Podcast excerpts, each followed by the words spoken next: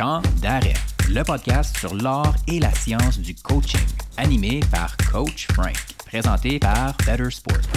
Bienvenue à Temps d'arrêt. Bienvenue mesdames, bienvenue messieurs. Aujourd'hui, on va se pencher sur le développement du talent dans la haute performance. Mais avant ça, je veux prendre quelques secondes pour vous dire que oui, on revient à nos sources. C'est-à-dire qu'aujourd'hui, je partage une chronique de coaching, une capsule scientifique. Et puis, comme j'avais mentionné dans le début ou dans l'annonce de la nouvelle saison, eh bien, quand l'inspiration va être là, je vais lancer une petite série de 2, 3, 4, 5 épisodes de podcast pour vous partager certaines trouvailles scientifiques qui sont en lien avec nos plus récents invités parce qu'on veut que le flot de conversation, le flot de sujets soit organique et soit cohérent pour chacun d'entre vous. Et ceci étant dit, la conversation avec Myriam Paquette, et on pourrait même dire celle-là avec Jean Tacharet lors de l'épisode 59 et 58 respectivement, m'ont amené à vouloir un petit peu pousser plus loin mes réflexions sur le développement du talent dans la haute performance. Parce que oui, le développement du talent, c'est pertinent dans la haute performance. C'est pas juste une question de développer des plans de performance. Il faut toujours développer le talent, développer nos athlètes, sauf bien entendu, on ne parle pas ici d'apprendre un athlète à lancer. On parle bien entendu d'apprendre un athlète à pouvoir performer sur une base quotidienne. Et donc, l'épisode, celle-ci, cet épisode, va chercher à répondre à deux questions principales. Si j'ai plusieurs athlètes de haut niveau en charge, quelles sont les lignes directrices que je devrais suivre selon un panel d'experts? Deux, qu'est-ce qui est vraiment primordial pour une longue carrière athlétique dans le sport de haut niveau? Puis oui, c'est très orienté sur les athlètes, mais vous le comprendrez que, bien entendu, si on est en charge de plusieurs athlètes, ben, c'est à nous de comprendre bien les paramètres de tout ça pour s'assurer qu'ils puissent ou qu'elles puissent avoir une performance durable ou une carrière durable. Et moi, ce que je comprends de tout ça, du panel d'experts qui a parlé un petit peu de cette réalité-là, c'est que, un, il faut d'abord et avant tout accepter la réalité de son contexte. C'est-à-dire que si ta saison, ben, elle a 162 matchs, ben, tu peux chialer autant que tu veux contre ça, mais la première chose que tu devrais faire, c'est l'accepter. Et on va y revenir. La deuxième chose qu'on devrait faire, c'est entraîner les athlètes à s'entraîner. Puis oui, on n'est pas en train de faire un retour sur le DLTA puis de dire qu'on devrait traiter des athlètes de 25 ans comme on traite des athlètes de 12, 13, 14 ans. Mais ce que les membres du panel mentionnaient, c'est que c'est souvent sous-estimé la capacité à être un professionnel, c'est-à-dire l'importance de chacun des membres de l'équipe de soutien intégré et des membres de l'équipe d'entraîneurs d'éduquer les athlètes à c'est quoi être un pro, puis c'est quoi qu'il faut faire dans notre routine quotidienne. Et la troisième chose qu'on veut faire, c'est autant au niveau physique que professionnel, il faut éviter les déséquilibres à tout prix. Donc, plongeons un peu plus profondément dans tout ça. Eh bien, lors de la fin du mois d'octobre 2021, j'ai eu l'opportunité d'assister à une discussion entre trois experts des lignes majeures, bien entendu qui était une discussion publique. Ces trois experts-là étaient, ou du moins la discussion était facilitée par Steve Guerra. Steve Guerra, euh, c'est un ancien entraîneur de la NFL qui a d'abord, euh, qui a d'ailleurs réussi à cofonder une entreprise d'intelligence artificielle qui a aidé Team Sky Cycling à remporter le Tour de France en 2015-2016. Et donc Steve Guerra facilitait la conversation avec Will Lenzler, Lang Stocky et Ty Seven. Ty Seven, c'est l'un des entraîneurs les plus influents dans l'athlétisme parce qu'il a entraîné plus de 20 athlètes olympiques et champions du monde. Il a également été entraîneur de l'équipe américaine à trois reprises, autant du côté masculin que féminin. Will Lenzner, de son côté, ben lui, c'est un dirigeant de, des programmes de performance avec les Los Angeles Angels dans la MLB et il a d'ailleurs euh, travaillé auparavant avec les Mets de New York et les Mariners de Seattle.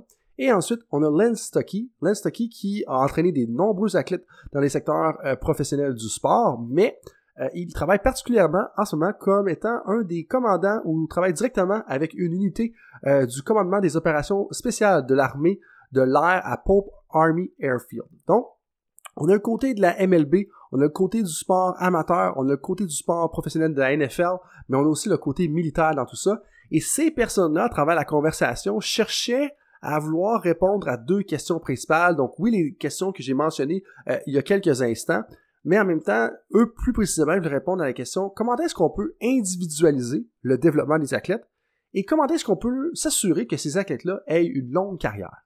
Et toute cette conversation-là est allée un peu à gauche, est allée un peu à droite, mais comme vous le savez, j'aime ça prendre des notes de façon euh, extensive, et puis je suis revenu à peu près à quatre règles générales à retenir. Puis ceux-là qui, qui, me connaissent bien, ben vous savez, je veux dire quatre principes directeurs qui sont sous-tendus par quelques pratiques exemplaires. Mais réellement, il y a quatre principes directeurs à retenir de leur conversation. Et allons-y tout de suite avec le premier. Le premier principe directeur, c'est que pour avoir une longue carrière dans l'arène qu'est le monde du sport de haute performance, il faut d'abord et avant tout accepter la réalité de son contexte, en plus de s'établir des standards pour soi-même plutôt que de recevoir les standards des autres. OK, qu'est-ce que ça veut dire tout ça? Eh bien, la première chose, la première partie de ce principe directeur-là, c'est qu'il faut accepter la réalité de son contexte. C'est-à-dire que, puis moi, ça me ramène tout le temps à l'exemple de Marvin Harrison qui disait, Marvin Harrison qui est un ancien receveur pour les causes de Indianapolis, qui a une très grande carrière pour ceux qui ne le connaissent pas. Et puis, Marvin Harrison disait tout le temps, je suis payé pour pratiquer, puis je joue les matchs gratuitement. Eh bien, c'est un peu ça l'idée que les membres du panel mentionnaient. C'est-à-dire que les athlètes qui ont eu ou qui ont réussi à avoir la plus grande carrière étaient ceux qui acceptaient leur réalité, acceptaient le fait que ben tu veux jouer dans la NFL, ben tu vas avoir trois quatre pratiques, tu vas être magané, ton corps va, va avoir certaines blessures, donc ça va faire partie du métier, ça fait partie du métier. Mais en même temps, moi, pour moi, ça fait un lien avec le métier d'entraîneur. Dans le sens que, si on est entraîneur, il y a certains côtés négatifs. C'est-à-dire qu'on doit travailler les fins de semaine, on doit travailler des longues heures et tout ça. Mais, si on veut avoir une carrière durable, ça ne sert pas à grand chose en bout de ligne de chialer contre ça. Et la première chose qu'on doit faire, c'est d'abord et avant tout accepter la réalité de son contexte. Il faut l'accepter puis bouger de l'avant avec ça. La deuxième partie du principe directeur parlait de s'établir des standards pour soi-même plutôt que de recevoir les standards des autres. Et ça, pour moi, ce que ça veut dire, c'est les personnes qui étaient capables d'avoir une carrière durable dans le monde de haute performance selon ces personnes-là et selon leur expérience, c'était des personnes qui savaient, OK, c'est quoi mes standards à moi? Qu'est-ce que je veux vraiment? Ils n'étaient pas tout le temps en train d'attendre après les standards des autres. Puis pour moi, ça, ça me ramène à penser aux grands athlètes que vous voyez dans le monde en ce moment, qu'on parle de Damien Warner, qu'on parle de Haley Wickenheiser dans le temps, mais je suis pas mal sûr que cette personne-là, ou ces personnes-là, ont leur propre standard et décidaient dans quelle direction vous voulez aller, n'attendaient pas nécessairement le standard des autres. Et c'est un peu ce qu'on veut dire. Puis ça, ça réfère à la super compétence dans l'épisode 55 de d'arrêt. Quand je parle de super compétence, on parle d'une personne qui s'approprie son modèle de pratique, qui s'approprie son propre coaching, qui donne son propre spin à ce qu'elle fait. Mais ça veut dire que si on donne son propre spin, on n'est pas juste en train de recevoir les pratiques exemplaires des autres.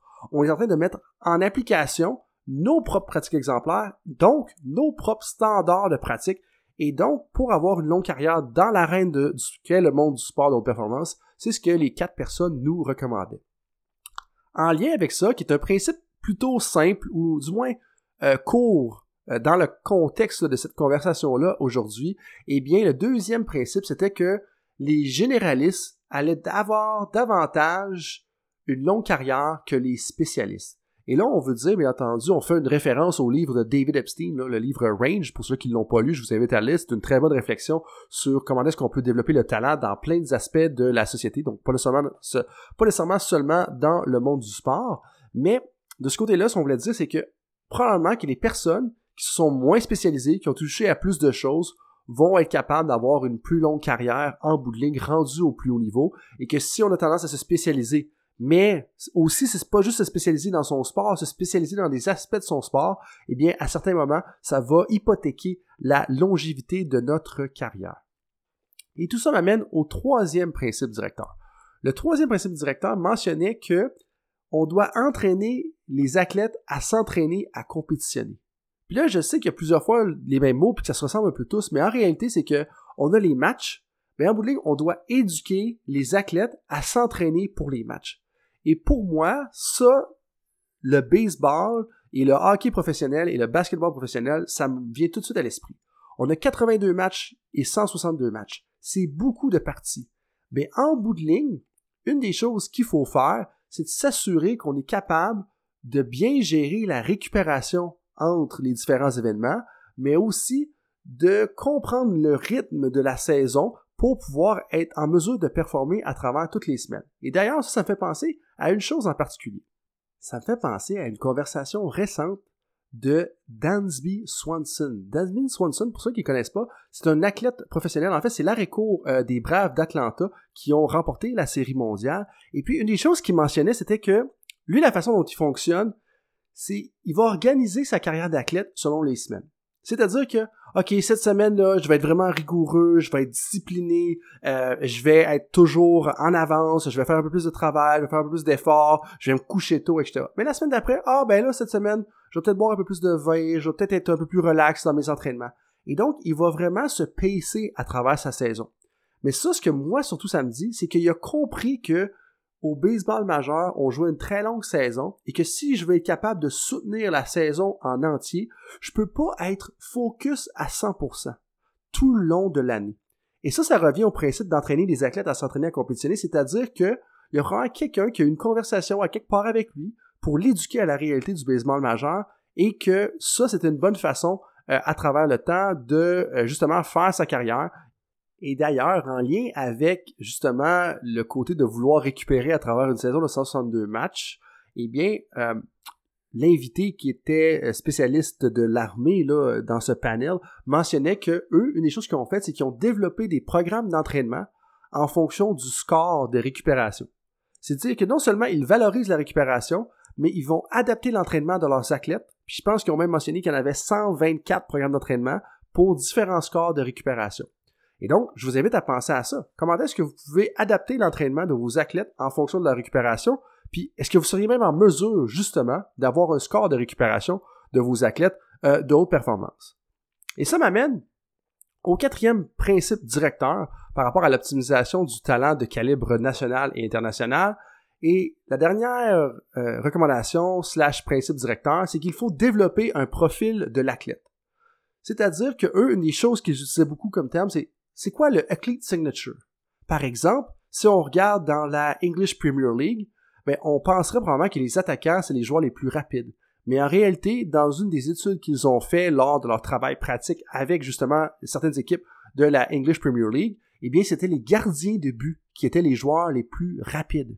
Et donc, c'est important de savoir ça si on veut que nos athlètes de 1 performent, soient optimisés, mais aussi le fassent de façon durable.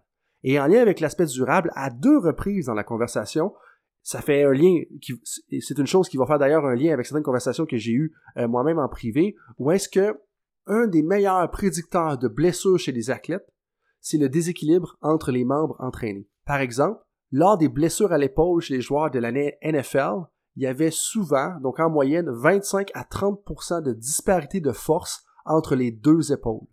Et le membre du, euh, de l'armée de l'air qui était sur le panel, mentionnait d'ailleurs que dans le militaire, une des choses qu'il avait remarqué, c'était le profil de différence entre les jambes était particulièrement prononcé lorsque les membres de leurs euh, escouades militaires avaient des blessures.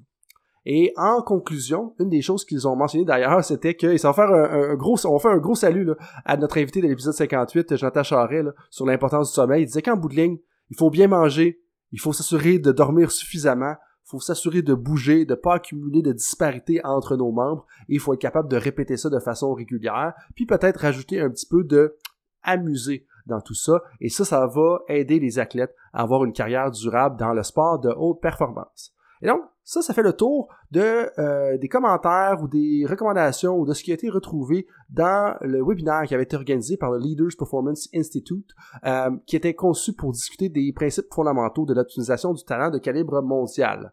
Euh, S'il y en a qui veulent se faire accompagner pour développer leur méthodologie, ben, je vous invite à me contacter pour du coaching via drcoachfrank.com. Le lien va être en dessous de l'épisode. S'il y en a parmi vous qui ont des idées de sujets à couvrir ou des bonnes idées d'invités pour euh, le podcast en général, mais ben, je vous invite à nous écrire un courriel à info at bettersport.ca. Je vous rappelle qu'on bâtit la saison de façon beaucoup plus organique et synchronisée cette année. Euh, ça va me faire plaisir de contacter les personnes ou même de insérer vos questions euh, dans mes entrevues avec les invités. Donc, coaches professionnels, merci. Et on se rappelle, pour optimiser le talent, eh bien, ça prend du temps. Salut tout le monde, c'est Coach Frank avec un petit rappel pour vous avant que vous partiez pour vos autres projets de la journée, que ce soit une pratique ou un entraînement. Est-ce que vous voudriez recevoir une petite réflexion de ma part par courriel? Est-ce que vous aimeriez ça vous faire challenger dans votre travail? Si oui, bien, la réflexion du coach est pour vous. C'est quoi ça? Eh bien, c'est un petit courriel textuel qui partage les idées, concepts et débats qui animent mon esprit dans les dernières semaines. C'est très court, 250 à 500 mots. Et donc, si vous voulez recevoir ce genre de courriel qui va susciter de la réflexion, eh bien, visitez le drcoachfrank.com dans la section Contact et inscrivez-vous. Sinon, eh bien, je vous dis à la prochaine et merci d'être avec moi dans l'aventure Temps d'arrêt.